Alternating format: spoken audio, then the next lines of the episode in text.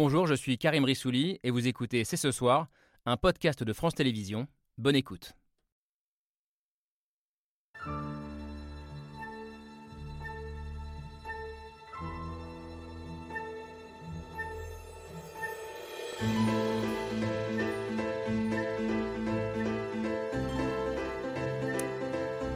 Bonsoir à toutes et à tous, soyez les bienvenus sur le plateau de C'est ce soir. C'est l'une des questions les plus difficiles qui nous est posée depuis plusieurs années. Que faire d'eux? Que faire des islamistes? Et c'est l'une des questions que pose aussi celui qui va nous accompagner ce soir, l'écrivain algérien Kamel Daoud. Que faire des islamistes? Les tuer, les jeter à la mer, les ignorer, les convertir, les assimiler? Nous en débattrons dans la deuxième partie de l'émission au moment où le procès des attentats du 13 novembre s'intéresse au processus de radicalisation des accusés, dont Salah Abdeslam, qui devrait être entendu par la Cour cette semaine. Mais pour commencer, donc Kamel Daoud, un intellectuel qui continue à interroger l'histoire, la mémoire, les traces laissées par la guerre d'Algérie des deux côtés de la Méditerranée, 60 ans après l'indépendance de son pays. C'est ce soir, c'est parti.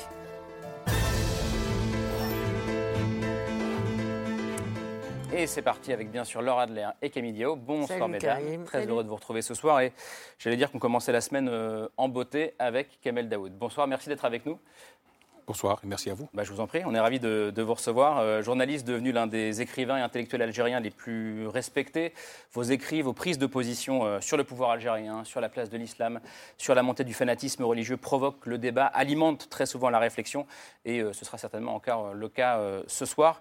Que faire des islamistes? Vous avez posé cette question il y, a, quelques années. On va en débattre ce soir parce qu'on y est confronté ici en France euh, avec celles et ceux qui sont déjà installés avec nous sur ce plateau. Negara bonsoir. Bonsoir. Vous êtes euh, avocate, vous défendez notamment l'un des accusés euh, du procès des attentats du, 13 novembre et vous l'avez dit, je crois, au début du procès, il faut défendre l'indéfendable justement au nom du droit. On va en parler tout à l'heure.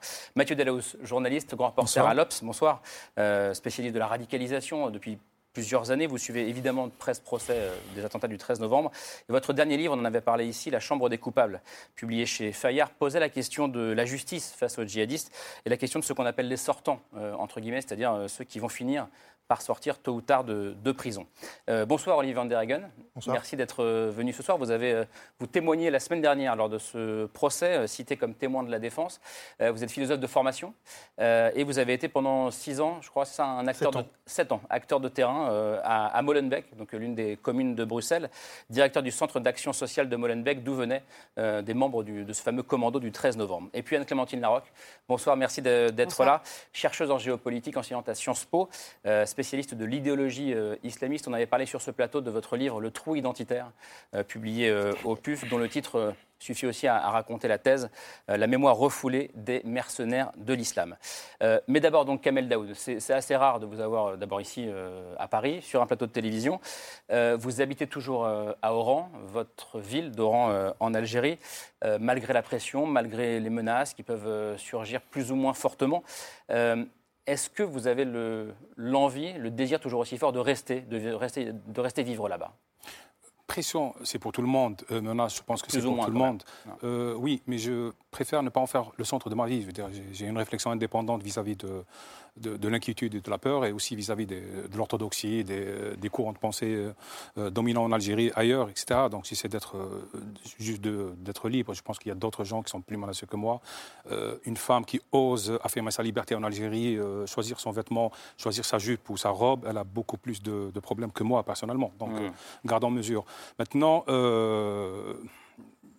comment vivre euh, avec tout ça, je pense qu'il faut continuer à réfléchir sur sa condition et surtout affirmer euh, sa singularité. Mm. Je pense que si ce que je dis souvent provoque autant de réactions en Algérie et ailleurs, c'est parce qu'on ne permet pas qu'il existe une subjectivité, une singularité qui s'exprime et qui ne soit pas un petit peu dans les courants dominants habituels, surtout dans un pays décolonisé euh, où la tradition c'est d'en vouloir à l'ex-colonisateur ou de parler d'être toujours dans l'anachronisme, dans la rétrospective, dans le retour au passé. Et est-ce qu'il euh, y a aussi l'idée chez vous que l'une des conditions pour pouvoir continuer à critiquer justement euh, le pouvoir algérien, la société algérienne, c'est de continuer à vivre là-bas? Vous seriez peut-être moins libre de critiquer si vous habitiez à l'étranger, peut-être? Non, je ne pense pas. D'abord, c'est un choix de vie de rester.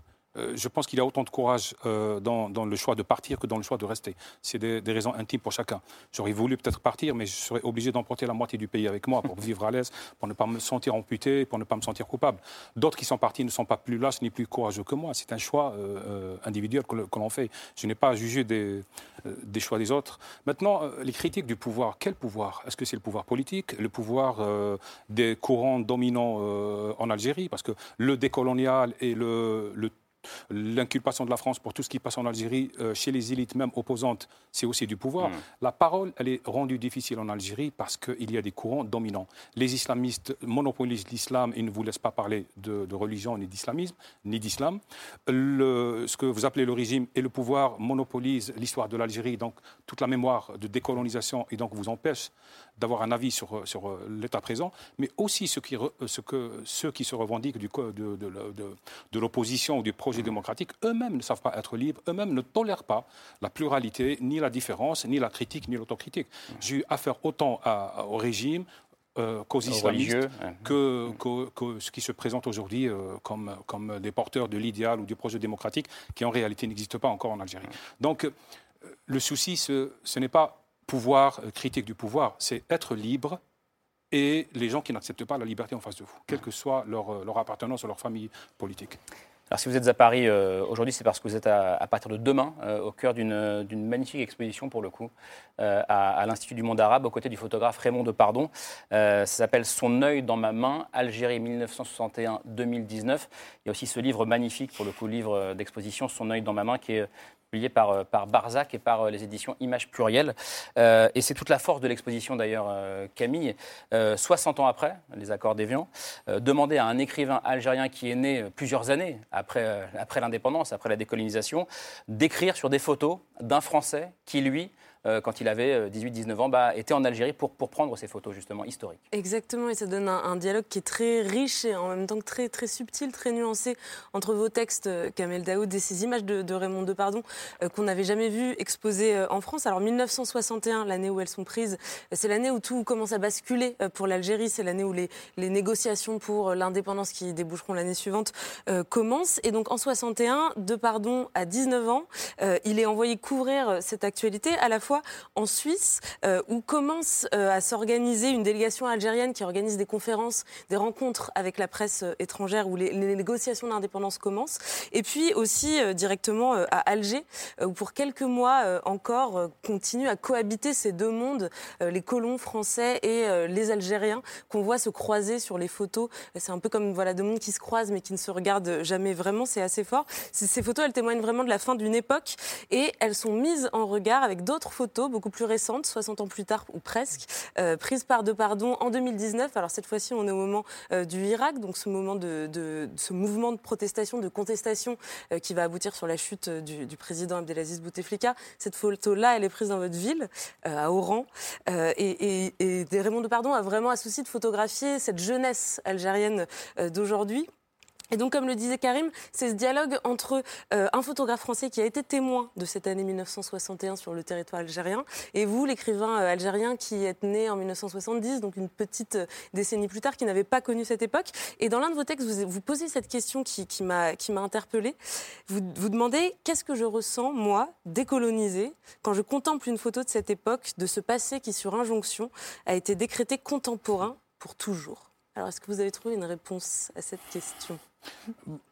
Au début, pour euh, l'histoire, euh, quand Raymond Depardon m'avait contacté un petit peu pour, pour ce projet-là, j'avais, dans l'idée de refuser. Parce que je, je, ne me sens pas ni décolonisé, ni colonisé. En ce moment, je suis né bien plus tard. Et je suis personnellement fatigué. Qu'à chaque fois qu'il y, a, qu'il y a quelque chose autour de la mémoire en France, par exemple, je reçois des coups de fil des journaux anglo-saxons pour me dire Mais monsieur Daoud, qu'est-ce que vous en pensez? Comme si je venais de finir la guerre ou comme si j'avais participé à la guerre. j'ai, toujours eu envie de dire que je suis vivant, que je suis maintenant, que, euh, que même si l'Algérie n'est pas contemporaine aux yeux du monde, qu'elle est toujours ramenée à son passé, c'est que moi je suis vivant et ce n'est pas ma faute. Donc au début c'était ça. Mais par la suite je me suis dit pourquoi pas? Si, euh, et Raymond Depardon m'avait encouragé dans ça, si on accepte que je commente, que je vive, que je me promène dans l'univers de ces photos avec ma subjectivité. Si, je dis ce que j'en pense, et est-ce que j'en suis capable? Un Algérien qui est né dix ans après, euh, après l'indépendance, vous savez, à partir de l'école, vous êtes conditionné à penser à réagir à. on n'est pas euh, éduqué à regarder ces photos librement. Hmm. Vous mettez une photo de la, de la, décolonisation, de la colonisation face à un Algérien, ils sont obligés d'être dans le, de reprendre un petit peu le récit national, etc., très manichéen. Et là, je voulais faire acte de subjectivité, acte de littérature et acte de liberté. Et l'une des phrases à laquelle je tiens le plus dans cette expo, euh, fait partie du texte long, c'est pour dire que c'est pour moi, il est essentiel que je me libère des libérateurs. c'est la phrase la plus forte. Hein, euh, je crois que ces gens-là sont morts. Je crois que ces personnes sont mortes pour que moi je sois vivant, pas pour que je, les imite dans la mort. Et ce droit de vie, ce droit d'être contemporain du présent, c'est un credo pour moi. Parler du présent, et cela dérange beaucoup de pouvoir. Quand vous sortez de la doxa du décolonial actuellement en Algérie, vous êtes attaqué. Vous, voulez être, vous êtes un traître, vous êtes euh, un agent de la France, vous voulez avoir des papiers, etc. Et, les gens ne comprennent pas votre souci de singularité et de, présent. Donc je voulais voir et être capable de voir ces photos pour ce qu'elles sont c'est-à-dire des, scènes de complexité et non pas des scènes de, récit national. justement, la, photo qu'on a vue, on voyait ces trois femmes euh, algériennes avec deux femmes françaises, je crois que c'était trois et deux, euh, côte à côte. On va, la remettre. Ces photos-là, par exemple, dans, elle va arriver ici, sur l'écran, s'il vous plaît, sinon on ne peut pas la voir. Euh, voilà. Elle raconte quelle complexité, selon vous? D'abord, vous avez dit, je dois en parler avec ma subjectivité. Oui. Ça veut dire qu'il faut accepter de voir pour vous, Algérien, euh, né dix ans après la décolonisation, que bah, ces femmes vivent dans le même pays, se croisent, il y a une forme d'altérité euh, qu'on ne veut plus voir aujourd'hui. C'est quoi, quoi, votre subjectivité sur cette image, par exemple? Non, Elle est plusieurs. Je peux, je peux réfléchir sur le Hayek, par exemple, sur le, sur le blanc du voile.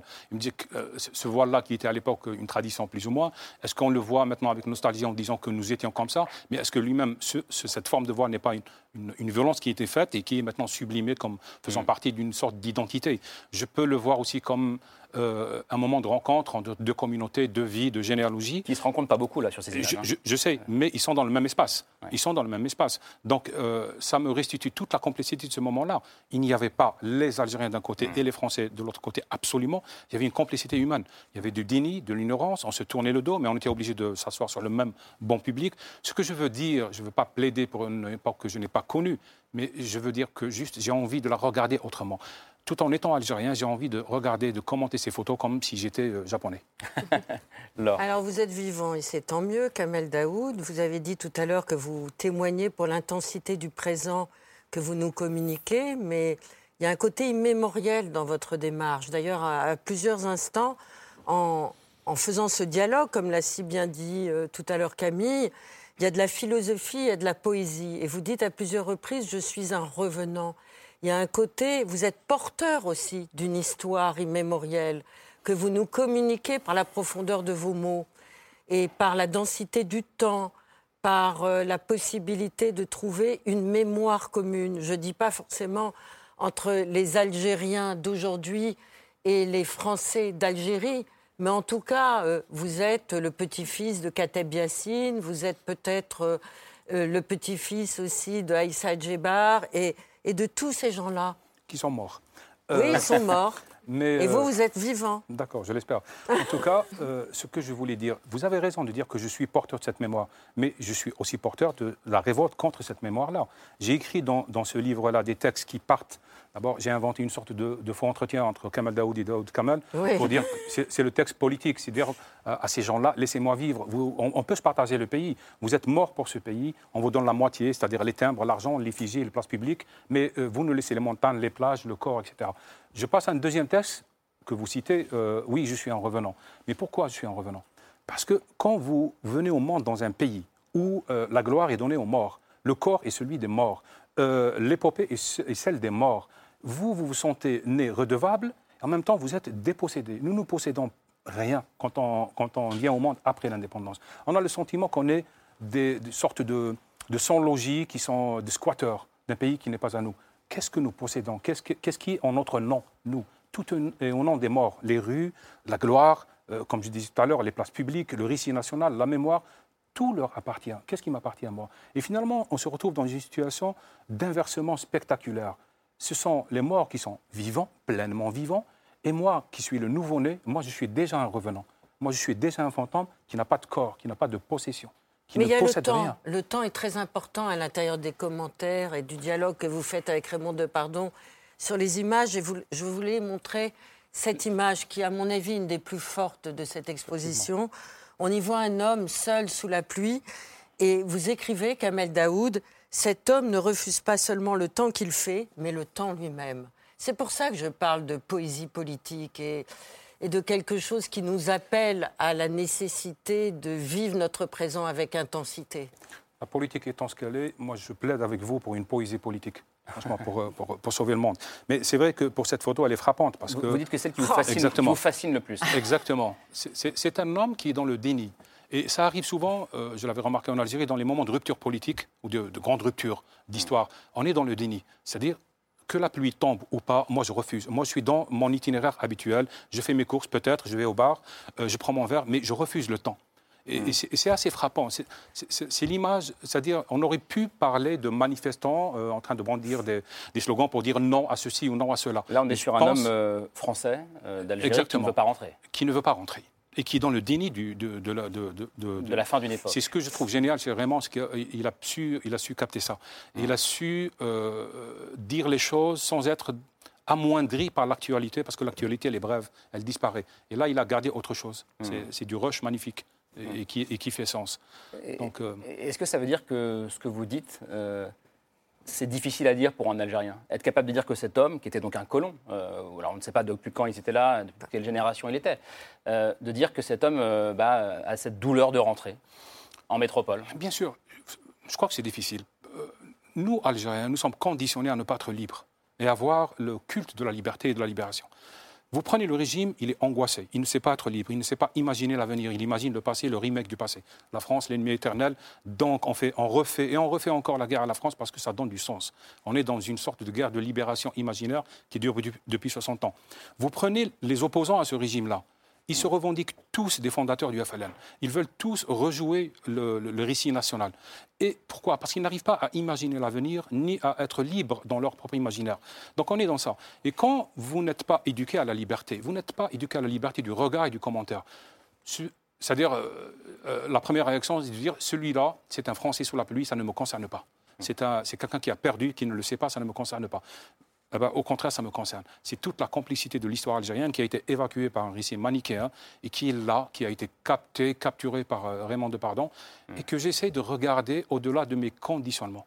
Mm. C'est ce que je voulais dire, regarder en étant japonais tout en étant algérien. Ça vous inspire les, uns les autres, Anne-Clémentine Larocque Par rapport au trou identitaire, justement, euh, que j'évoquais dans mon livre, justement, moi, je parle de ceux qui sont d'origine maghrébine et qui n'arrivent pas à se défaire du fantasme qu'ils ont, d'une mémoire qui, mm. qui leur a été légués de manière plus ou moins consciente. Euh, et en fait, on, le voit bien, en tout cas, chez ceux justement qui adhèrent à cette idéologie, que ce soit des islamistes, je dirais frères musulmans salafistes ou des djihadistes.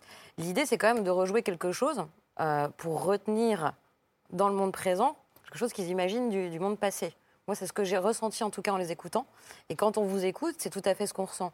C'est-à-dire que vous, vous êtes peut-être resté là-bas, mais pour ceux qui ont justement immigré, je pense qu'il y a quelque chose aussi qui n'est pas réglé non plus par rapport à cette, à cette question-là.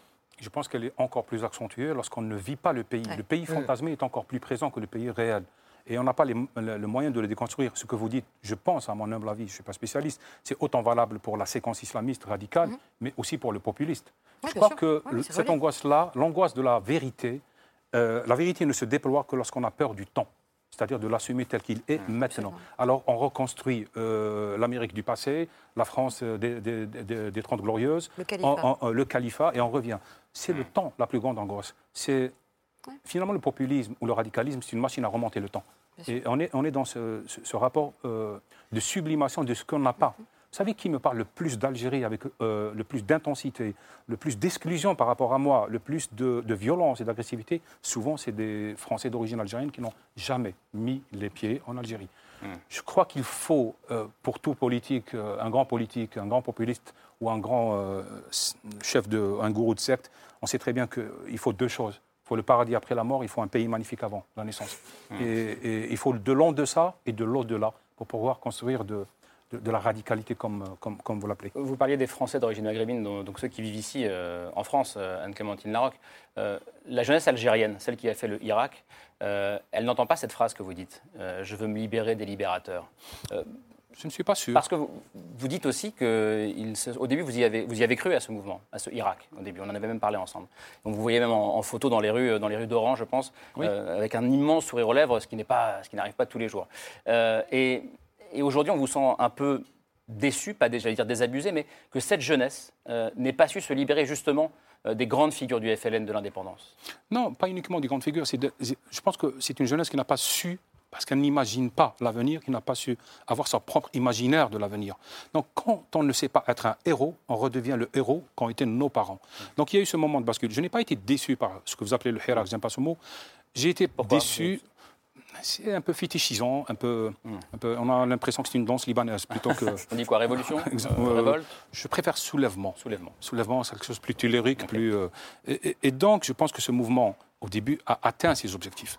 Le souci, c'est qu'il fallait une traduction politique. On ne peut pas faire, euh, euh, on peut pas euh, créer du changement uniquement avec des slogans, avec des marches. À un moment, il faut aller dans un sens, il ne faut pas aller dans, tous les sens. Donc, ça n'a pas été dit. Le mouvement a été pris en otage par les identitaires, par les islamistes, par le régime, par, beaucoup de monde, et par une opposition qui n'a pas su justement proposer quelque chose. Les gens sont rentrés chez eux parce qu'ils ne comprenaient pas pourquoi on marchait. Bouteflika a été en prison, enfin, il a été démis. Le gang autour de lui a été, euh, ils ont été tous euh, emprisonnés. Donc, euh, moi, je me rappelle très bien de, personnes de troisième âge qui me disaient dans le village, mais maintenant, nous marchons pourquoi?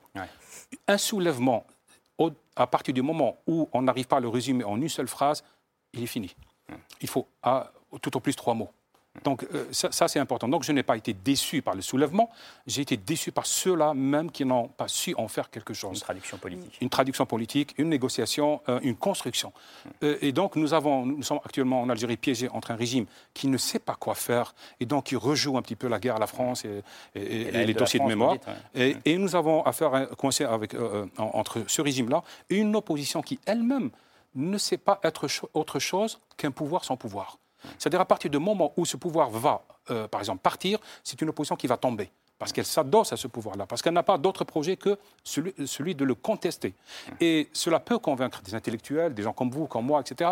Mais les gens qui sont des pères de famille, les mères de famille, ils ont besoin de quelque chose de plus concret. Hmm. Entre la démocratie et la sécurité, les gens choisissent la sécurité. Ce n'est pas flatteur pour, euh, pour hmm. l'idéal révolutionnaire, mais la réalité, elle est là. Hmm. Une très belle phrase de Michel Tournier que j'admire beaucoup qui disait, euh, grosso modo, dans une prison, certains voient les barreaux, d'autres voient la toiture. Hmm. Et, ça, c'est quelque chose de très important. Euh, pourquoi je, tiens à rappeler ça? Parce que j'avais remarqué que dans les médias français et occidentaux, si l'exotisme a été partout combattu, il subsiste dans le traitement médiatique politique des pays du Sud. C'est-à-dire on croit toujours qu'on est dans le triptyque très facile, l'opposant magnifique, euh, martyr, le dictateur à lunettes noires et assis sur un char, et un peuple victime. Ce n'est pas vrai. Hmm. Ce n'est pas vrai. Ce n'est pas parce qu'on s'oppose à un régime qu'on est démocrate. Hmm. Ce n'est pas parce qu'on consent à un régime ou qu'on subit un régime qu'on est démocrate. Et puis le projet démocratique, ça se construit. Euh, on ne peut pas demander la démocratie maintenant en Algérie en étant 25 euh, chats. C'est un projet, c'est comme vouloir installer une usine de, de, puces ou de, je ne sais pas, de, micro-ordinateurs dans un village où le plus instruit, c'est quelqu'un qui, qui sait à peine euh, construire un mur. Une démocratie, ça se construit. Et c'est ce que ne veulent pas comprendre beaucoup d'opposants en Algérie maintenant. Et, justement, à propos de cette, euh, cette, absence, en tout cas cette question du, projet politique euh, du, soulèvement, du soulèvement pardon, de 2019, dans les photos de Raymond Depardon qui ont été prises en 2019, il y a quelque chose qui est particulièrement frappant, ce sont les sourires des, jeunes qu'il prend en photo. Et, et, cette exposition, donc, enfin, dans l'exposition, on peut voir un petit film où vous dialoguez avec Raymond Depardon et vous, lui dites que enfin, vous le félicitez d'avoir su capturer ses sourires pour deux raisons. Alors la première, c'est que vous dites qu'un Algérien ne sourit jamais à un Français qui les prend en photo euh, pour des raisons euh, historiques qu'on comprend tous. Et la deuxième, c'est que vous dites justement qu'il a capturé cette joie, un peu cette douceur de, vivre, on va dire, très méditerranéenne, très algérienne. Et, et ce que vous dites, c'est que ça, ça se donne rarement à voir parce qu'en Algérie, on sait définir la liberté, mais on ne sait pas définir le bonheur. C'est tout à fait, pas uniquement en Algérie, je pense que c'est un syndrome qui touche tout le monde qu'on appelle arabe, que vous appelez arabe les seuls qui définissent le bonheur sont les islamistes, pour le moment. Mm. C'est eux qui vous disent euh, euh, qu'est-ce que l'orgasme, euh, comment après la mort, justement, avec la mort en sursis, mm. qui définissent quelque, c'est quoi la jouissance, etc. Mais les élites laïques, entre guillemets, progressistes, ne savent définir la colonisation et la décolonisation, mais pas le bonheur. Et à force, c'est ennuyeux. Donc, euh, c'est les femmes qui sourient dans les photos de Depardon. Exactement. Et j'allais dire sur, à, propos, à ce propos, c'est que d'abord, Raymond Depardon a su capter ça et le provoquer, parce qu'il est très difficile d'abord d'aller en Algérie et euh, de prendre des photos en Algérie. Et il a su désamorcer cette sorte de méfiance parce qu'il est dans, le, dans la capture, dans le vif, dans l'instantané. Et grâce à sa femme, Claudine Ougaré, qui est Exactement. une grande euh, Exactement. photographe. Et, d'un autre côté, euh, ce, que j'aime dans ces photos, c'est que ça me pose, ça m'interroge sur une chose. Est-ce qu'on peut être algérien et heureux? Parce que généralement, quelle image vous avez de l'Algérie? C'est celle de la guerre. Nous sommes un produit dérivé de la guerre soit euh, vous avez euh, les images des opposants, soit ceux des jeunes, d'une jeunesse oisive, qui, euh, oisive qui, qui, attend son tour pour partir en Europe. Mhm. Mais il y a quelque chose de plus scandaleux que ça. Il y a des êtres vivants. Et, il y a des gens qui sourient. Je ne dis pas ça pour plaider la cause d'un régime, ou, etc., parce que mhm. tout est surpolitisé en Algérie. Mais il, il est effectivement, la beauté, c'est comme l'eau. On a beau la stopper. Le corps, c'est comme l'eau. Ça fuse. Ça, ça, arrive à se montrer d'une manière ou d'une autre. Il y a cette photo-là que je trouve mais admirable, mais, mais vraiment ça, renvoie à cette question-là que, je viens d'évoquer, qui est très camusienne. Est-ce qu'on peut être algérien et heureux à la fois? Et vivant, j'ajoute. Et c'est votre cas, je, vous rassure. Euh, on parle depuis tout à l'heure de, la guerre d'Algérie. C'est peut-être pour ça que vous continuez à vivre dans votre pays, c'est parce que vous y êtes heureux à cause de la douceur euh, et de la beauté euh, de cette terre. Pour ne pas tirer le mauvais œil, je ne dirais pas que je suis heureux, mais je le suis. Euh, mais ceci dit, un pays, c'est quoi? Ce n'est pas une appartenance. Un pays, c'est quoi? Ce sont mes enfants, les gens que j'aime, les gens qui m'indiffèrent, mes amis. La beauté de la lumière. Et mes adversaires aussi, parce qu'ils me donnent du sens. Donc tout cela, c'est un pays. Et je suis très méditerranéen. Au sud de la France, je ne me sentirais pas exilé. Au nord, si. Donc, c'est un, peu, un, peu, un peu pour ça. Et puis, encore une fois, je le redis, il faut avoir un énorme courage pour s'exiler. Hmm. Pas uniquement pour rester. On parle depuis tout à l'heure du poids euh, sur les épaules de la société algérienne, du poids de cette guerre euh, d'indépendance de 1961-62, euh, qui empoisonne toujours, selon vous, la, société algérienne. Ça ne vous a pas échappé. Ici en France, cette mémoire, elle est aussi au cœur des débats politiques, et plus que jamais d'ailleurs, en cette, en cette campagne présidentielle. cette élection qui aura lieu dans deux mois est marquée par toutes les discussions, les débat autour de la mémoire de la guerre d'Algérie. On poursuit la discussion avec vous, Kamel Daoud, après le mail de Pierre Michel.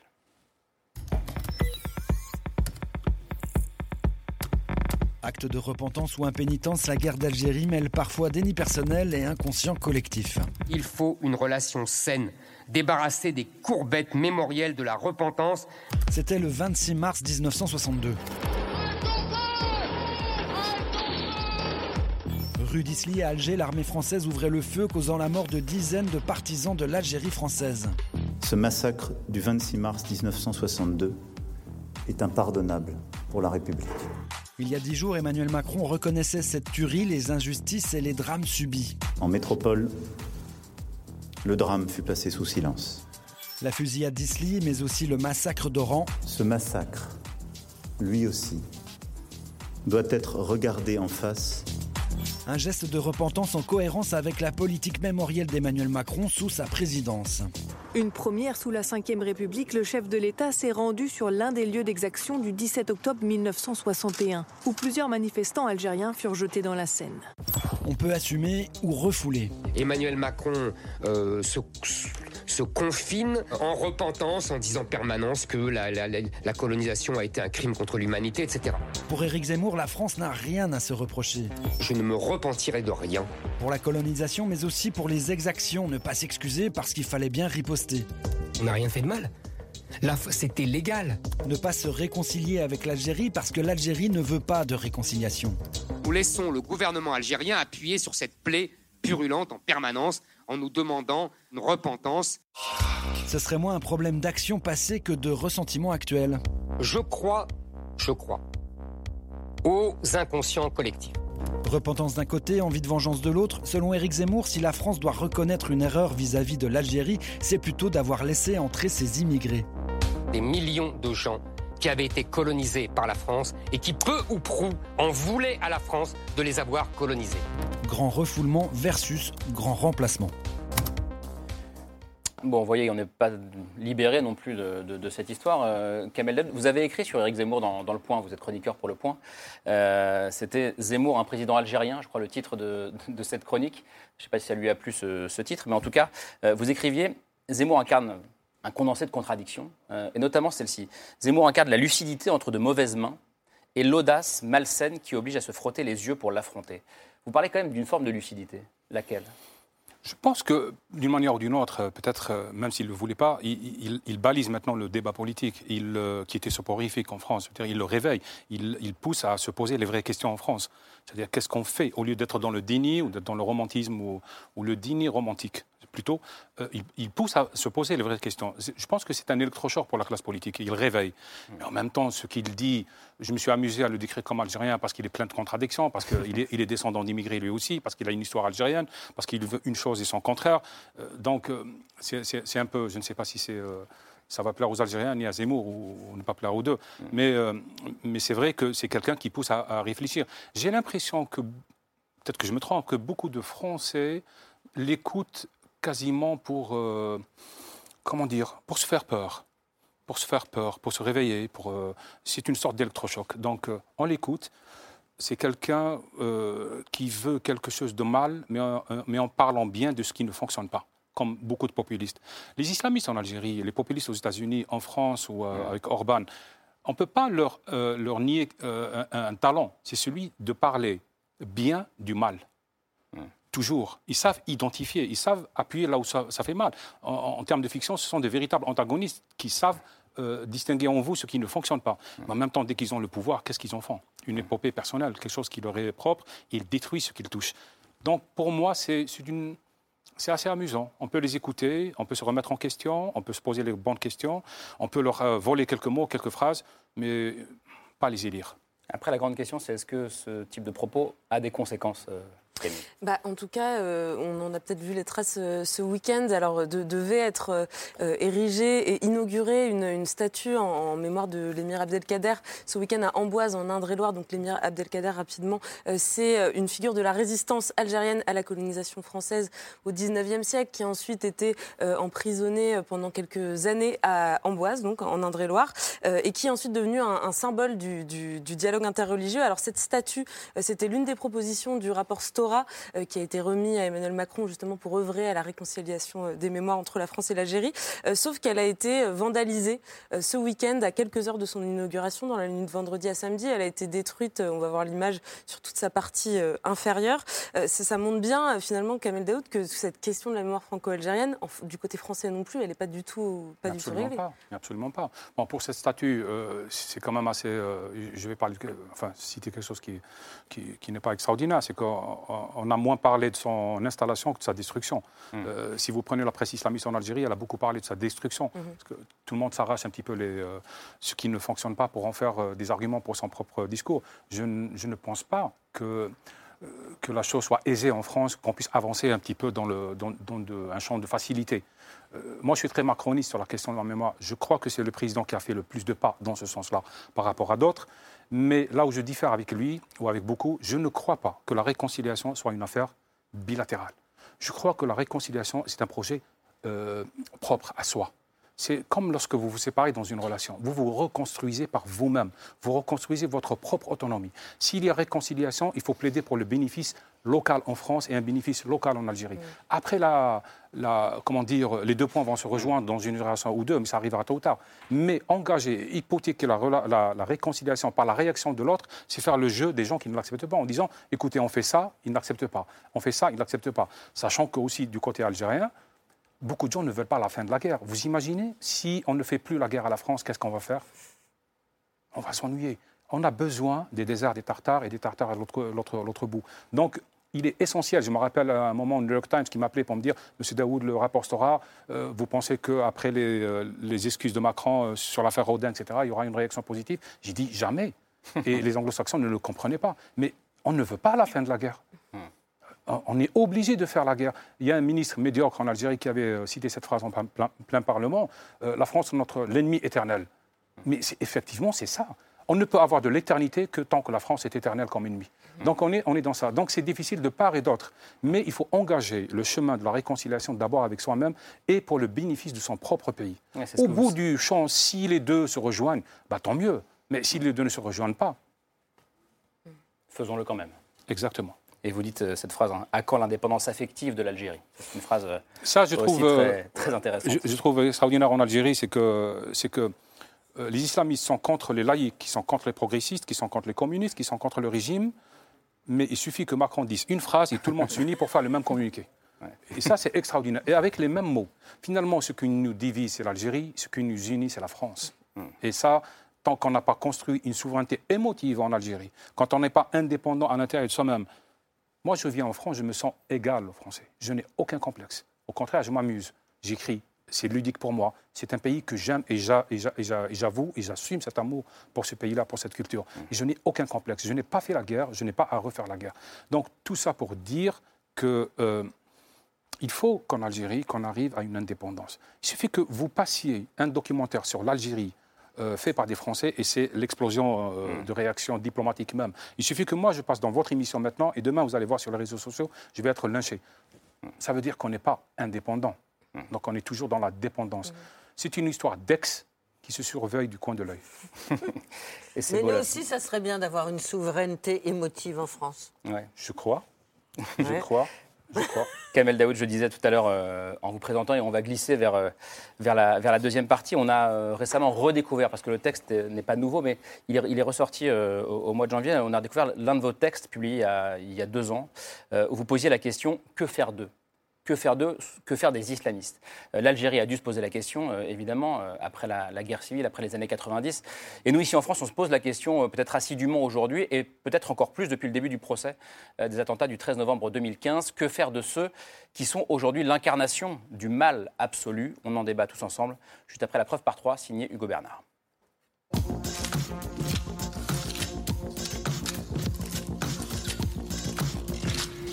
La preuve par trois commence par cette image. Une photo prise à Paris et dans laquelle il y a Grantin, une salle d'audience.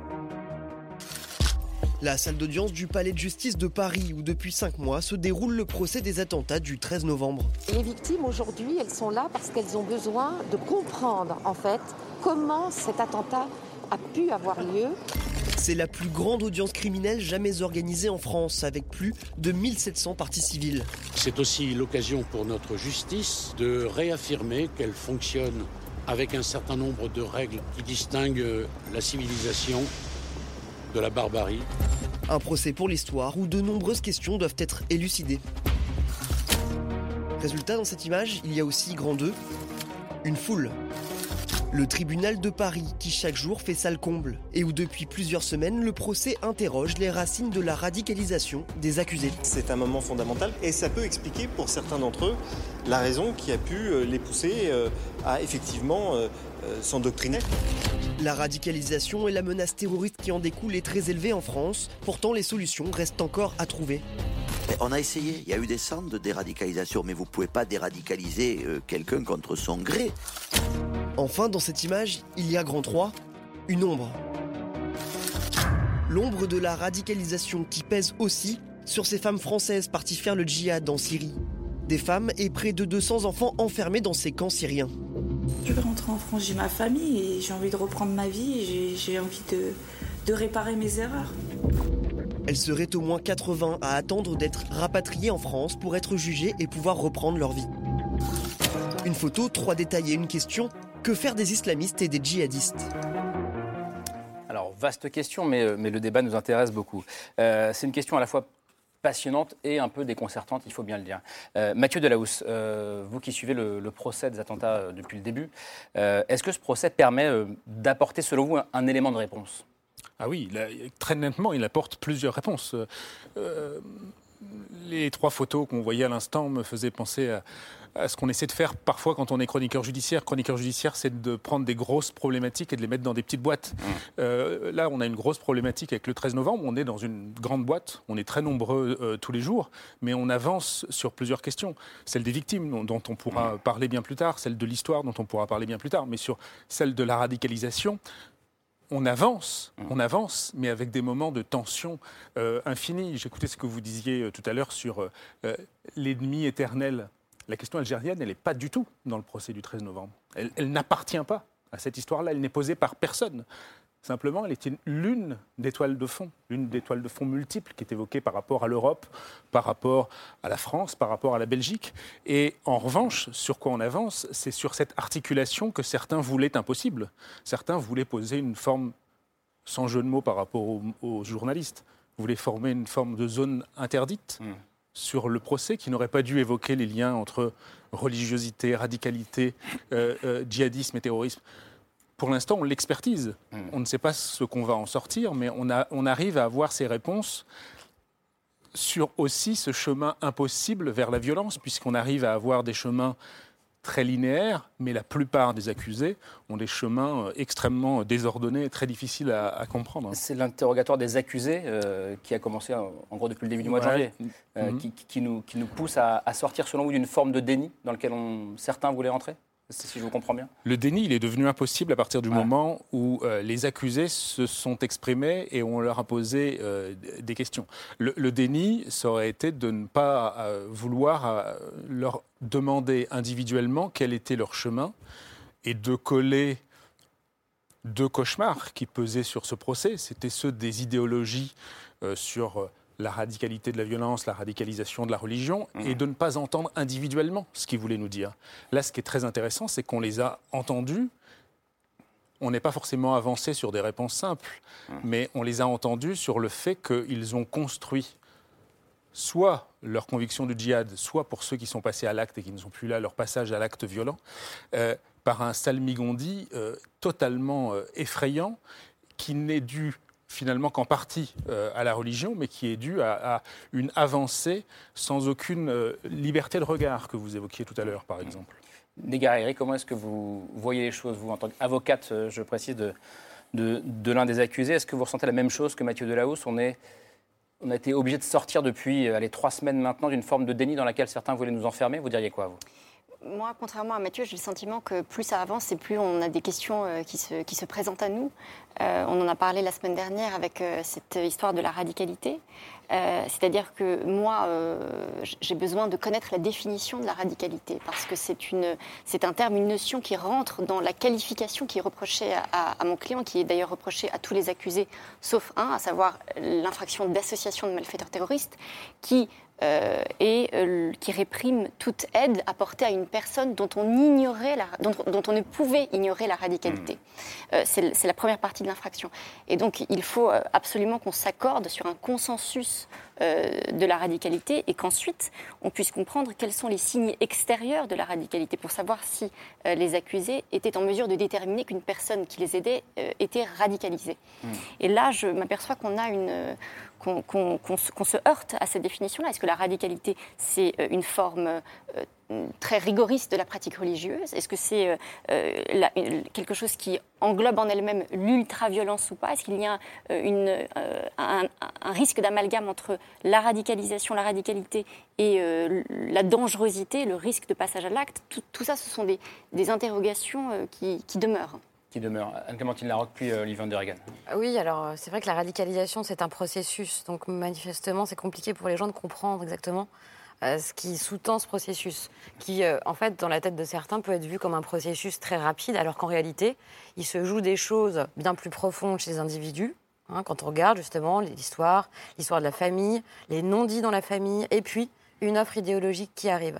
Et je pense qu'aussi, dans le procès, si je peux me permettre d'extérieur, effectivement, le terme d'idéologie politique ne revient pas assez. On est soit sur la religion, soit sur la radicalisation. Or, l'idéologie politique, c'est l'idéologie islamiste. C'est une idéologie. Hmm. Il faut redéfinir ça aussi, je pense, de, mon point de vue, hmm. dans les débats. Alors, il y a des experts qui sont intervenus pour le faire, mais il ne me semble pas qu'on entende assez l'idéologie dans ce, dans ce que je vois du procès. Hmm. Olivier Van der Hagen, comment est-ce que vous vous regardez cette, discussion, vous qui avez travaillé euh, sur le terrain pendant sept ans, centre d'action sociale de Molenbeek, vous avez côtoyé beaucoup de jeunes radicalisés. Euh, justement, c'est quoi votre réponse à vous? Je pense qu'il faut faire le deuil du profil type du radicalisé. D'ailleurs, ici, on voit qu'au niveau sémantique, on a un vrai problème, puisqu'on parle de radicalité, alors ce concept n'a jamais été utilisé, euh, si ce n'est depuis les Gilets jaunes, selon moi. On a parlé de radicalisation violente, de radicalisme. On parlait de Salmigondi, mais on au niveau sémantique, on a, a un vrai problème. Et donc, moi, ce que j'ai pu constater, c'est que, euh, au-delà de l'idéologie, et moi je préfère parler de violence politique ou d'extrémisme violent, que de, radicalité ou de radicalisme. On a également des éléments environnementaux qui ont pu permettre d'expliquer qu'à Lunel, à Trappes et à un nouveau djihadiste a pu se constituer. Mais il ne faut absolument pas faire l'économie, et c'est sans doute ça que le procès devra démontrer, des éléments biographiques qui font qu'une personne peut s'insérer dans un processus qui va conduire ou non Hein, parce que les personnes peuvent sortir du processus vers euh, l'attentat terroriste. Est-ce que les personnes sortent du processus, justement, vous qui les avez euh, côtoyées avant, euh, enfin parfois pendant leur séjour en prison, à leur sortie ensuite?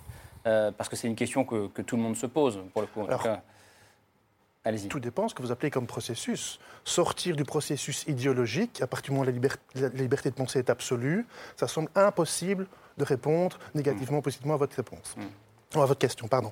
Par contre, si on parle du processus d'engagement dans une action violente, là, je pense effectivement, on peut clairement euh, identifier des facteurs protecteurs ou des facteurs de retrait d'un processus d'action violente. Mmh. C'est toute l'action des médiateurs du fait religieux, d'ailleurs, euh, en détention. C'est d'essayer justement de travailler les concepts, les fantasmes et les mots utilisés par ces, détenus euh, pour les amener vers quelque chose de plus clair c'est-à-dire que se sortir de l'idéologie pour aller plus vers le religieux éventuellement. Par exemple bah, Par exemple, vous avez, euh, je me souviens d'une, d'une jeune Belge qui s'appelait euh, Sophie, mais qui s'appelait Ibtissam, dont je parle dans le, mm. dans le livre, qui euh, aujourd'hui est soufie. C'est-à-dire qu'elle a euh, voilà, commué euh, sa cause. Elle est allée en, Syrie, elle est revenue, etc. Elle a eu un procès en Belgique, hein, attention. Mm. Et effectivement, aujourd'hui, elle est devenue Sophie, comme certains euh, tendent à l'être. Sophie, c'est-à-dire avec une pratique voilà, c'est, un rapport pacifiste. C'est mystique, C'est un rapport direct à Dieu qui, justement, ne sous-entend pas qu'il y ait des hommes pour expliquer ce qu'il faut penser. Ouais. Je, reviens à ce que vous disiez tout à l'heure, euh, Mathieu Delahousse. Est-ce que, ce, est que ce procès, il y a un débat en France depuis plusieurs années maintenant, entre des, chercheurs, d'un côté radicalisation de l'islam, de l'autre islamisation de la radicalité. Euh, est-ce que ce procès commence à nous... À nous... D'abord, est-ce qu'on sortira de ce procès en disant bah, les deux sont possibles, à 50-50 ou à 60-40 voilà. Est-ce qu'il faut forcément faire un choix entre les deux? Ces deux épines qui ont été enlevées du procès par le fait que les deux principaux tenants de cette thèse ne viennent pas finalement y témoigner. Hmm. je, pense personnellement, mais c'est uniquement mon observation, que c'est un bienfait pour le procès. Ça, a vidé un abcès hmm idéologique purulent qui aurait finalement conduit à un affrontement. Qui... Hmm. Qu'est-ce que c'est qu'un procès Pardon, c'est de regarder pourquoi les gens basculent. C'est un balcon sur la société. Pourquoi individuellement ils ont basculé d'un côté ou de l'autre et pourquoi ils sont passés euh, à, l'action? Je pense que on ne l'aurait pas vu avec un prisme idéologique précis. On l'a vu avec des itinéraires. Et pour répondre à votre question, on terminera ce procès comme on a terminé tous ceux qu'on a pu explorer devant la 16e chambre, par exemple correctionnelle, en se disant qu'il y a une multitude de passages d'action, mais qu'il ne faut pas rester prisonnier d'une vision peut-être trop romantique en se disant mon Dieu, ce ne sont que des critères sociaux, des critères personnels qui les font basculer. On a vu avec notamment l'un des accusés à ce procès, et on a vu à certains procès euh, en correctionnel, des djihadistes qui étaient poursuivis pour ça et qui étaient convaincus d'être de, de, leur combat. Ils n'étaient pas dans une radicalisation par accident, si je puis dire. Ils étaient convaincus. L'un des accusés avait, avait 13, dit moi, s'il y avait un, pays où je pouvais aller, si j'étais libre, où il y aurait la charia, euh, j'irais. On a eu tout un débat avec euh, la question du rapport aux femmes au moment de la, la maternité. Est-ce qu'on peut choisir pour sa femme un gynécologue obstétricien, homme ou femme? Ce sont des critères qui, ceux-ci, sont très précis, mais qui correspondent à ceux qui ne sont pas les djihadistes par accident, qu'on présente relativement souvent, euh, euh, mais des djihadistes convaincus. On a eu toute cette palette-là. Et là-dessus, bon courage sur l'œuvre de justice qui est de faire rentrer, malgré tout, tout ça dans, une, dans un cadre législatif qui est l'association de malfaiteurs terroristes que vous rappeliez tout à l'heure. Mmh. Kamal Daoud, comment est-ce que vous, entendez cette, cette discussion? Citais votre texte pour, pour, pour lancer ce, ce débat. Que faire d'eux? Euh, c'est une question très vaste, très complexe, et vous, provoquiez euh, dans le texte dont je parlais, je vais citer, que faire d'eux euh, Les tuer, les jeter à la mer, les ignorer jusqu'au moment où ils dépassent la démographie de la Chine, les rééduquer dans des camps du Sud ou en Suède, etc., etc., les convertir, les arrêter, les torturer, les assimiler.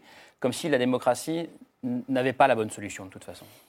Je ne pense pas que la démocratie a la bonne solution. Je pense que c'est la solution qu'on a sous la main pour le, pour, pour le moment. Maintenant, l'islamisme pour parler un petit peu dans le langage de l'époque, euh, c'est des variants.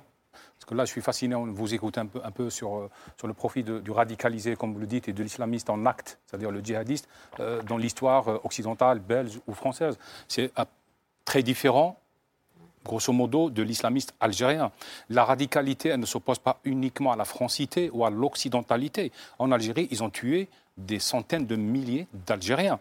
C'est-à-dire que pour eux, il y a une hiérarchie entre le super musulman, le vrai musulman, et donc un rapport à la vérité, et celui qui ne l'est pas suffisamment. À partir du moment où quelqu'un croit posséder la vérité, c'est son choix, mais à partir du moment où ils, pensent devoir l'imposer à, quelqu'un d'autre, là, on est dans, la radicalité. Mm. Donc, c'est à, la fois pour moi, je ne peux pas parler de l'islamiste occidental, mm. de ce variant-là, mais je peux parler un petit peu de, ce que moi, personnellement, j'ai vécu en Algérie, les années 90, la confrontation, et comment chaque pays, un petit peu, essaie de trouver la solution. Hmm. Bah, c'est très différent, mais effectivement, l'Algérie aussi a dû se poser cette question que faire euh, des, terroristes à la fin de la décennie noire? Et quand Bouteflika arrive euh, au pouvoir euh, en 99, la solution qui a été choisie, c'était celle de l'amnistie. Ça a été de ne pas poursuivre les terroristes s'ils déposaient les armes.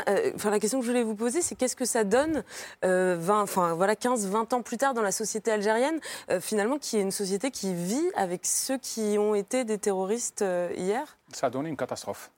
Parce que les gens qui sont descendus des maquis parce que c'est en montagne, ils ont déposé les armes, n'ont jamais été jugés. Un procès est important, même un procès symbolique, parce qu'il faut garder valeur à la justice, au bien, au mal. Mm. Il y a confusion, il y a anarchie. Les gens qui sont, qui sont redescendus des maquis n'ont jamais été jugés. Par la suite, ils sont réinstallés dans, la société, ils ont développé une sorte de, de coefficient d'adaptation à la société, et ils ont commencé à convertir la société algérienne, parce que a opté pour ce que j'appelle moi personnellement un islamisme horizontal. C'est-à-dire, je ne touche pas au régime parce qu'il est armé et il tape fort. Mhm. Par contre, je m'attaque à la femme, à l'école, à la justice, à la culture, à l'espace public, aux vêtements, etc. Et je transforme la, la, société. C'est pour ça qu'actuellement, les islamistes en Algérie sont beaucoup plus intelligents que les démocrates. Les démocrates veulent aller vers la confrontation, alors que les islamistes qui ont appris de, leur, de leur, défaite militaire à mhm. aller vers la construction, vers la négociation. Vous trouverez des islamistes dans le Hirak et vous trouverez des islamistes dans le gouvernement. Mm. Pour eux, ils ont un projet à long terme. Ils construisent leur, leur projet. Donc, euh, ça a donné euh, une deuxième conséquence. Vous, pouvez entendre maintenant lire sur le réseau des Algériens qui défendent euh, les islamistes en disant qu'ils ont été victimes de la répression en 90. C'est-à-dire, puisqu'on n'a pas écrit une mémoire, laissé une trace de ce qui s'est passé. Les islamistes actuellement, qui sont très forts en propagande internationale et dans le langage victimaire, euh, ONG, etc., ils savent traduire, ils savent réécrire l'histoire à leur avantage. Maintenant, on en est dans, euh, le Hirak d'ailleurs, les derniers mois, a été euh, pris en otage et lentement dévié vers une revendication de justice par rapport à l'interruption des élections de 1990. Donc, est-ce que les amnistier sans les juger est une solution Je ne pense pas. On peut opter pour une autre solution, c'est celle de la répression féroce. Mais là aussi, c'est très difficile. Ils font partie de la population. On peut opter pour les camps du Sud. L'Algérie a essayé, mais c'était une fabrique d'islamistes. Parce que avec un appareil de répression qui n'est pas très juste, on arrête des gens, on les met dans des camps, des gens qui n'étaient pas islamistes, et ils le deviennent. On peut avoir la solution marocaine, c'est qu'on leur donne le pouvoir, on les laisse gérer pendant dix ans, et puis on démontre aux gens que ces gens-là n'ont pas de solution. C'est un pari, mais un pari risqué. Euh, ça s'est passé aussi en, Tunisie, parce que finalement, le seul contraire de l'islamiste, c'est l'assiette. Quand l'assiette est vide, les gens prennent conscience que ce n'est pas la solution. Mais je pense que la séquence la plus importante pour pouvoir lutter contre les islamistes, c'est l'école, l'éducation et la culture. Ça, c'est quelque chose d'essentiel. Moi, je suis absolument d'accord avec tout ça. Et effectivement, je pense que le point commun quand même entre nos islamistes, entre guillemets, en France et ceux qui existent dans le monde arabe, au Moyen-Orient comme au Maghreb, c'est qu'ils jouent sur l'identité abîmée. Ils, vont là où, ça a été abîmé pour dire, voilà, nous, on a une solution pour réparer. C'est quand même ce qui est un trait commun, je trouve, entre tous ceux dont on parle, que ce soit des frères musulmans ou des salafistes. L'offre salafiste, elle a œuvré euh, au Maghreb, on le sait très bien, comme elle a œuvré aussi en France. Et par exemple, quand je vous entendais tout à l'heure parler euh, de l'Algérie, on a quand même encore aujourd'hui un ministère des Moudjahidines. Nos islamistes qui sont partis, enfin les Français qui sont partis euh, au Cham et revenus et judiciarisés aujourd'hui. En Syrie et en voilà, Irak. Et en Irak. Et, judiciarisés aujourd'hui, se disent Moudjahidines. C'est-à-dire qu'ils utilisent les mêmes termes aussi. Il y a des mots, il y a un tracé commun mémorial utilisé par les idéologues pour pouvoir aussi constituer je suis, un tissu commun de pensée. Oui, mais euh, si, vous permettez, si, vous permettez, c'est que c'est vrai, il y a une offre, mais maintenant, euh, c'est une offre faite sur quoi? Il y a une, une, galaxie de prise en charge qui offre du sens. Quand vous naissez dans un pays, par exemple, on ne naît pas islamiste, on le devient, on le sait tous, mais quand vous arrivez au monde dans un pays comme l'Algérie ou comme la Tunisie et que vous allumez la télé et vous recevez 1200 chaînes religieuses, en face, il y a à peu près l'accès à 30 chaînes télévisées, euh, plus ou moins occidentales le conditionnement. Quand le livre religieux est gratuit, est offert, on ne tape pas à votre porte pour vous l'offrir, vous pouvez l'acheter sur les trottoirs à des prix euh, déraisonnables, parce qu'en termes de religion, il n'y a pas de droit d'auteur, il y a un seul auteur. et, donc, euh, comment vous voulez faire concurrence? Quand les chaînes de télévision sont islamistes, quand l'offre culturelle elle-même est islamiste, et quand en face, on ne peut même pas aller en Occident pour pouvoir relativiser ses croyances. Mm. Donc, on est dans ce piège-là. Moi, je trouve fascinant, juste un détail, c'est que autant on voit des gens qui vont vers la Syrie à partir de France, autant je rencontre de plus en plus de de Français d'origine algérienne ou d'Algériens qui sont en France qui vont s'installer en Algérie parce qu'ils peuvent vivre leur religion. Hmm. C'est des salafistes qui parlent avec un accent marseillais parfait, ou du sud, mais qui sont embellis en, en, vrai salafiste. Et en même temps, c'est extraordinaire de voir que les jeunes de l'autre côté essaient de trouver une place dans une chaloupe, au risque de la mort, pour vivre l'autre vie, et, dans l'autre sens. Donc, le problème, il est culturel. Qu'est-ce qu'on offre à consommer pour les gens qui viennent au monde? Vous, vous, souscrivez à cette phrase, Olivier de je voyais acquiescer depuis tout à l'heure, mais je ne sais plus à quoi. C'est-à-dire que moi, de point de vue d'une approche plus pragmatique de terrain, euh, je pense que là j'étais d'accord avec M. Daoud, que c'est vraiment l'éducation et l'inclusion mm. finalement de l'islam ou la lutte pour la, tolérance religieuse qui doit, qui doit vraiment être le, le, fer de lance des politiques de prévention du, radicalisme. Pourquoi? Parce qu'on prend l'exemple des, des, islamistes. Que faut-il faire après leur peine de prison, par mm. exemple Les expulser, les réinsérer? C'est leur donner encore trop de pouvoir. Et ce qui fait qu'à un moment donné, parler d'eux, ça polarise le débat. Pourquoi? Parce que l'extrême droite va apporter une réponse. On le voit avec le discours d'Éric Zemmour.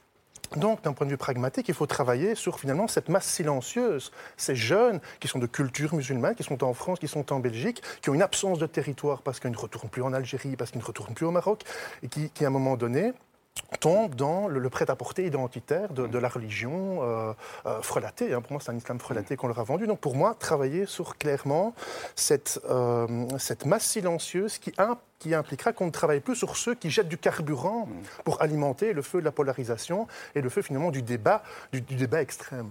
Vous le constatez, vous aussi, Négariri moi, je, suis plus du côté euh, du démarrage, hmm. parce que je, récupère euh, des, dossiers dans lesquels des, euh, prévenus ou des, accusés sont poursuivis dans des infractions terroristes. Et ce que je vois, c'est-à-dire le dénominateur commun qu'il y a entre tous ces jeunes, de manière générale, c'est qu'il y a initialement une déscolarisation, puis une désociabilisation, et puis un, isolement, une espèce de dépression. ensuite, on se, on se, lance dans les réseaux sociaux, dans, dans, Facebook. Et là, en effet, il y a une offre qui les rattrape. Donc moi, j'aurais tendance à dire que pour le démarrage, en tout cas, il y a un malaise euh, identitaire, un malaise social qui précède et qui euh, utilise euh, l'islamisme comme, comme, vecteur, comme véhicule, comme prétexte ensuite pour, pour, pour, pour, la révolte. Quoi. Mais c'est dans ce sens-là que les choses se passent, en tout cas de, ce, que je me vois, de ce que moi je vois au démarrage. Vous avez fait une petite moue, Mathieu Delahousse non, non, non. Les, les, les, typologies décrites sont très exactes. simplement, elles sont, elles sont très multiples. Il y, a, il y, a, des dossiers sur lesquels on voit des gens qui sont dans un chemin d'éducation assez élevé. Et, j'allais dire que c'est en fait ce sont les dossiers qui provoquent le plus de désespoir quand on les observe. Les gens qui ont ce, euh, cette liberté du regard, qui ont ce, parcours idéologique euh, non pas néfaste d'une idéologie euh, noire, mais au contraire celle de l'éducation culturelle et qui malgré tout sombre. Donc la moue était hmm. surtout lié au, fait que le, le panel est, est large, hélas, parce que certains, avec ce bagage hmm. d'éducation, ils mettent justement, et c'est ce qu'on disait tout à l'heure, un, habit de logique entre les moudjahidines d'hier et les combattants de demain. Et c'est ça qui est le plus effrayant. D'éducation et, de, et même, je dirais même de cadre, c'est-à-dire qu'on a des dossiers où précisément le cadre familial est plutôt fonctionnel. Il n'y a hmm. pas que des familles méras. Et c'est ça qui pose une question aussi, c'est-à-dire qu'il n'y a pas que des ruptures, il n'y a pas que des gens qui ont eu des, deuils profonds. Il y a quand même, je pense, un profond malaise de la civilisation aussi, au fond, sur l'identité, sur comment est-ce qu'on se place dans cette société, qu'est-ce qu'on peut devenir dans cette société qui vend du visible, qui vend de l'immédiateté en permanence. Il y a quand même c'est quand même le fond aussi des choses. Il, est aussi autre que, que, le problème véritablement, je pense, de l'islamisme. Vous l'avez beaucoup entendu ça euh, sur le terrain, euh, justement, ce trou identitaire, ce, alors, malaise. Oui, alors pour revenir un petit peu sur le débat euh, Roi-Keppel, donc on, on essayer donc les deux intellectuels dont on parlait, islamisation de la radicalité contre radicalisation de l'islam. Moi, moi je, je fais clairement la distinction entre des jeunes ou des individus qui se sont radicalisés et qui sont passés à l'action violente à travers le terrorisme, qui eux étaient dans un parcours de primo-délinquance connu par les services de police, qui sont passés par la case prison, qui se sont radicalisés en prison et qui après ont rencontré une offre spirituelle ou idéologique qui a pu répondre à leur appétence pour la violence. Ce n'est pas la même chose que d'un jeune qui, à un moment donné, a un, un rapport émotionnel avec la religion, hein, et qui, à un moment donné, va euh, avoir un rapport absolu avec la divinité ou un rapport absolu avec le texte coranique qu'il va appliquer à la lettre et qui peut impliquer à un moment donné des, euh, des comportements totalement disproportionnés, inadaptés en, société. C'est-à-dire que pour vous, la crainte du moment, et d'ailleurs de ce genre de, de discussion, c'est quoi? C'est qu'on confonde les deux? Qu'on les mette tous dans un même sac Alors je pense que euh, les politiques de déradicalisation, on ne parle pas de ça en Belgique, mais c'est un grand chalutier. On a lancé un, grand filet, on a rameuté tout ce qu'on pouvait des gros poissons, il y a des procès, on a ramené aussi des petits gardons, et à un moment donné, ce sont souvent des jeunes qui ont refusé, ont perturbé une minute de silence après Charlie Hebdo, qui se sont intéressés, qui ont une vidéo euh, sur, leur, sur leur téléphone d'une décapitation ce qui est facile à trouver apparemment. Et donc à un moment donné, oui, il y, a quand même eu des désastres familiaux et des, éléments qui vont jouer à charge sur la biographie des individus pendant, pendant des années. Mmh. Oui, on constate quand même qu'il y a une appétence pour la violence. Elle, elle, ne s'exprime pas que euh, dans, la thématique euh, qui nous occupe aujourd'hui, c'est-à-dire la pornographie, c'est une forme de violence. Euh, la violence est quelque chose qui fascine de manière générale et dans, dans, plein de thématiques diverses et variées. Donc effectivement, le problème peut être celui-ci avant celui de la, de la religion. Reparlons alors de violence politique. Kamel Daoud, comment vous réagissez à ce que vous entendiez? C'est-à-dire le fait que parfois je reprends votre métaphore du, chalutier. Donc on lance le filet et puis on prend des gros poissons et puis des petits gardons. Euh, est-ce que est-ce qu'on a le choix selon vous? Pas beaucoup. Je pense qu'on euh, a, affaire à tout, à de la délinquance qui s'est islamisée, on a affaire aux prêcheurs qui recrutent, qui fait de l'offre de sens euh, pour autrui, on a affaire aux parrains politiques euh, du réseau international qui a besoin qu'en France, en Belgique ou ailleurs existent des troubles au nom de l'islamisme pour polariser et radicaliser un petit peu les, les, pôles politiques entre extrême droite et, et, musulmans. Mm. Euh, on, a, on a de tout, parce que c'est un phénomène qui interroge aussi le français non musulman, pour moi. Parce que à la fois, il y a le phénomène en lui-même, celui de, de l'islamiste, il y a celui de l'offre idéologique, euh, culturelle, l'offre de sens, pour être plus précis, pour le candidat à l'islamisme, le candidat à la vérité absolue. Et puis, il y a euh, celui qui n'a pas de solution ou qui n'ose pas penser la, solution. Moi, je suis frappé par le fait, depuis des années, ça bouge un petit peu maintenant, euh, je suis frappé par le fait que les Français n'osent pas parler d'islam. Parce qu'ils pensent que c'est la propriété d'autrui. Et donc, à partir de ce moment-là, ce sont les islamistes qui s'accaparent le produit, c'est-à-dire qui parle de l'islam, ce sont les islamistes. La deuxième des choses, on pense que c'est quelque chose qui est propre aux autres, les Arabes, euh, les gens qui viennent d'ailleurs, comme si c'était externe à la France. Et à partir de ce moment-là, on, accrédite l'idée qu'il s'agit d'étrangers. La plupart des, des, kamikazes sont les enfants de l'Occident, ils ne viennent pas du Maghreb. Hmm. ça, c'est une réalité que, que nous vivons. ils sont nés en France ou en Belgique. Exactement. Et puis le troisième facteur, c'est qu'il y a un sentiment de culpabilité lié à l'histoire coloniale. Je ne parle pas de l'islam parce que je ne sais pas en parler l'islam, hmm. personne n'a l'acte de propriété de cette religion. Donc hmm. tout le monde peut en parler et il est nécessaire que les Français en parlent et hmm. sans complexe. Et inversement, je dirais, euh, les politiques ont mis beaucoup, beaucoup de temps pour nommer l'islamisme en France.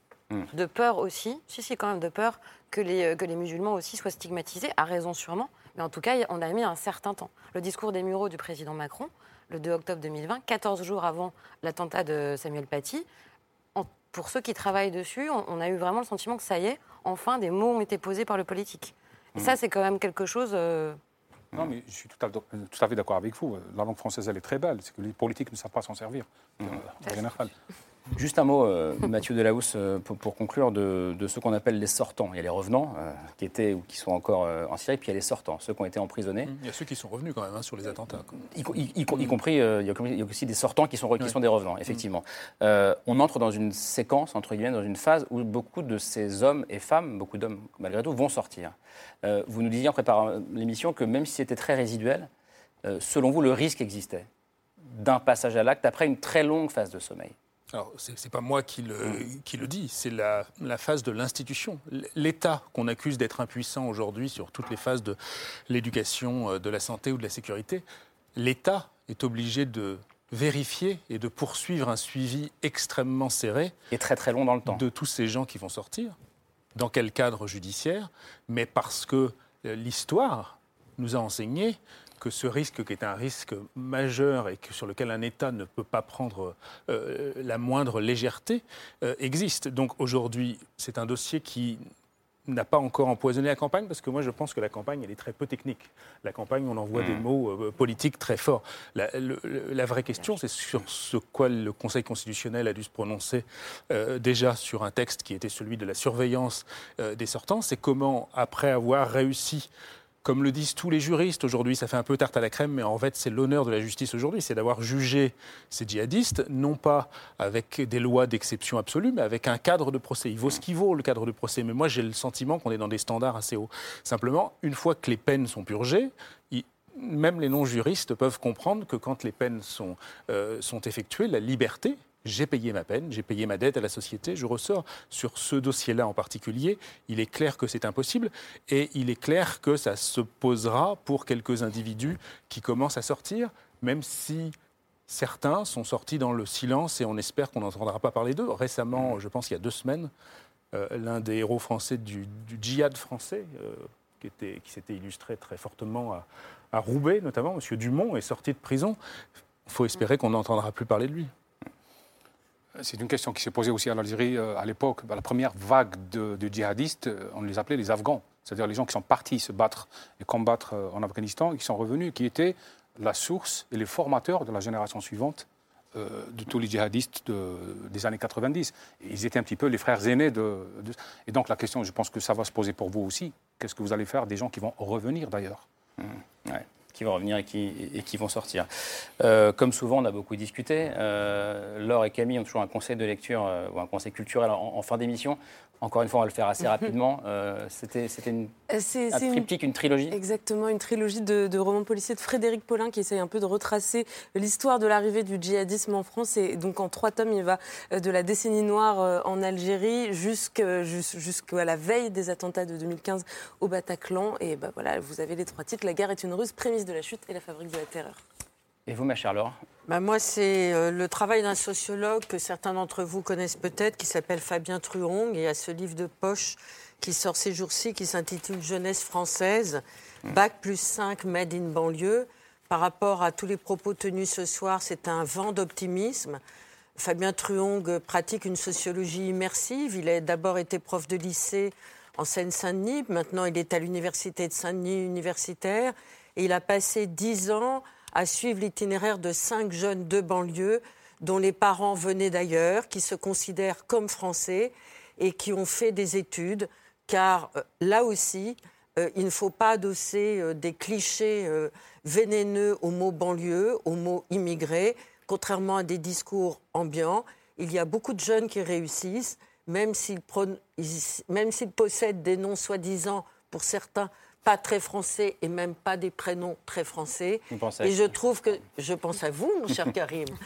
et je pense que ce travail tout à fait remarquable sociologiquement est aussi très intéressant et que certains candidats à la présidentielle feraient bien de s'immerger dans des travaux sociologiques très sérieux, très pointus et sur la longue durée, au lieu de nous rabâcher et ressasser des clichés racistes qui sont passibles de la loi, comme on a pu l'entendre ce matin sur une grande chaîne publique. Voilà. Kamel Daoud Je voulais dire que je partage l'avis de monsieur. Je pense que pour gagner contre les islamistes, il faut avoir les musulmans avec soi.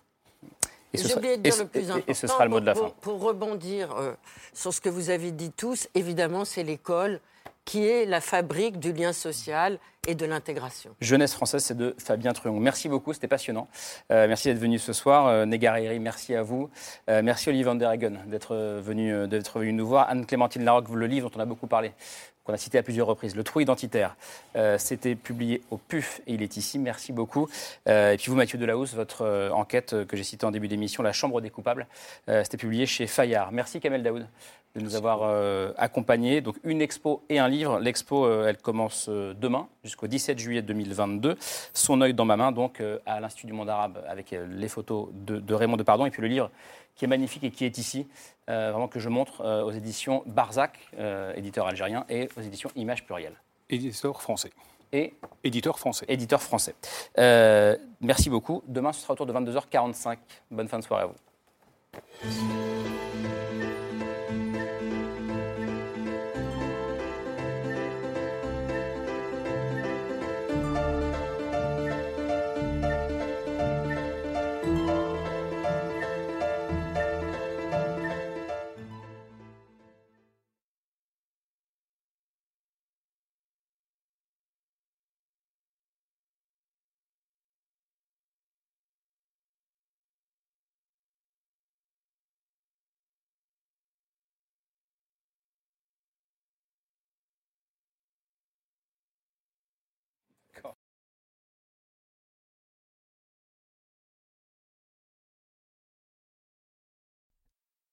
C'était C'est ce soir, un podcast de France Télévisions. S'il vous a plu, n'hésitez pas à vous abonner. Vous pouvez également retrouver les replays de l'émission en vidéo sur France.tv.